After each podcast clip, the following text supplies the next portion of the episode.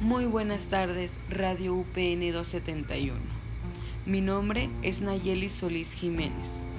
El día de hoy hablaremos sobre el desarrollo psicomotor en la primera infancia, en el cual el término desarrollo psicomotor se designa la adquisición de habilidades que se observa en el niño de forma continua durante toda la infancia corresponde tanto a la maduración de las estructuras nerviosas, el cerebro, médula, nervios y músculos, como el aprendizaje que el bebé, luego niño, hace descubriéndose a sí mismo y al mundo que lo rodea.